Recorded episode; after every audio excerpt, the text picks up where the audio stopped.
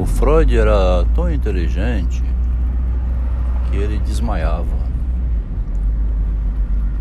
O, o desmaio do Freud era a inteligência dele. Consta que no, na viagem para os Estados Unidos, a convite de, do reitor da Universidade de Clark, Stanley Hall. Stanley Hall vinha pesquisando também a sexualidade infantil. E ele gostou muito do ensaio de Freud sobre a teoria da sexualidade convidou o Freud para ir dar uma palestra, uma semana de palestras, cinco conferências nos Estados Unidos. O Freud acreditou no início né, que tinha descoberto é, os males da alma, né, o que causa mal ao ser humano, e que a psicanálise trataria este mal, mal psicológico, tornar consciente ou inconsciente. Mas o Freud talvez desconfiasse da força toda que teria essa psicanálise que ele estava inventando. E uma defesa narcísica é desmaiar, né? Urinar, se borrar todo, ficar tremendo, suando, frio, né? Quando está numa situação de exigência que comprove o que está dizendo. A grande verdade, né? É possível então imaginar que o Freud, nesse desmaio dele indo para os Estados Unidos,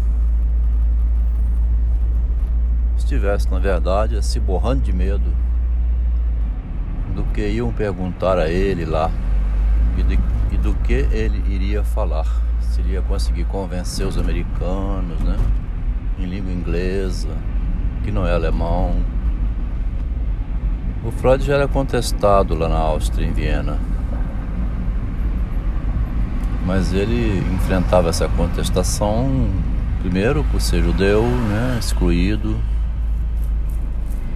podia ser visto pelo lado político, então um doido inventando uma teoria.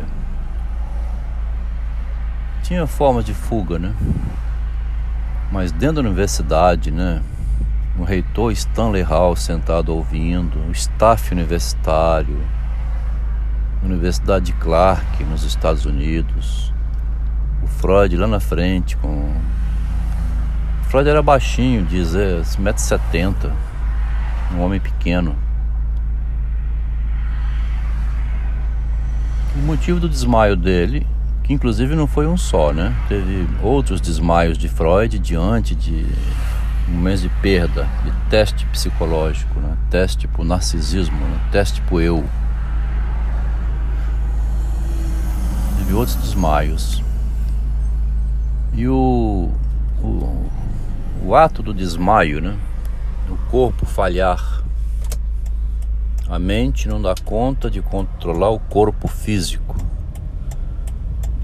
Muitas vezes o estudante se prepara o ano inteiro para ir para um vestibular, né? Para uma prova do Enem. Na hora da prova ele se urina, fica nervoso, a mão trava, não consegue escrever. Olha o narcisismo aí. A resposta narcísica, né? Corpo responde ao narcisismo, às intenções do eu, né? de fazer do corpo um instrumento que obedeça na hora certa para responder as perguntas, as questões que ele estudou. O eu não consegue se impor ao corpo ao ponto do corpo ser um objeto do eu. O corpo sofre, adoece, escorrega, se lambuza, balbucia, peida, né? Nossa, falha, né? E a ereção, então? O eu levou o seu corpo lá para um ato sexual. Na hora do ato sexual, o corpo não respondeu, ficando de pênis ereto. O corpo desobedeceu a ideia do eu de pênis penetrar na vagina da mulher que levou para o motel e não responde aí tem que tomar um Viagra, esperar fazer o efeito, nervosismo, a mulher começa a achar que não é desejada, tem a histeria, né? A neurose. Precisa de Viagra para trepar comigo? Poxa, não tenho força mais para provocar essa ereção, não. Aí o cara tem que tomar um Viagra escondido, né? Antes do ato. Uma hora antes tem que tomar um comprimido para na hora responder. Olha só o eu tendo que manobrar com o corpo usando a inteligência química de um comprimido Viagra. Mas o Freud não usava Viagra não, ele tinha que ir pelado mesmo, com a roupa do corpo, com o piruzinho que ele tinha, com a força da mente, né, concentrado. Só que nisso o corpo falhava e o Freud desmaiava, né?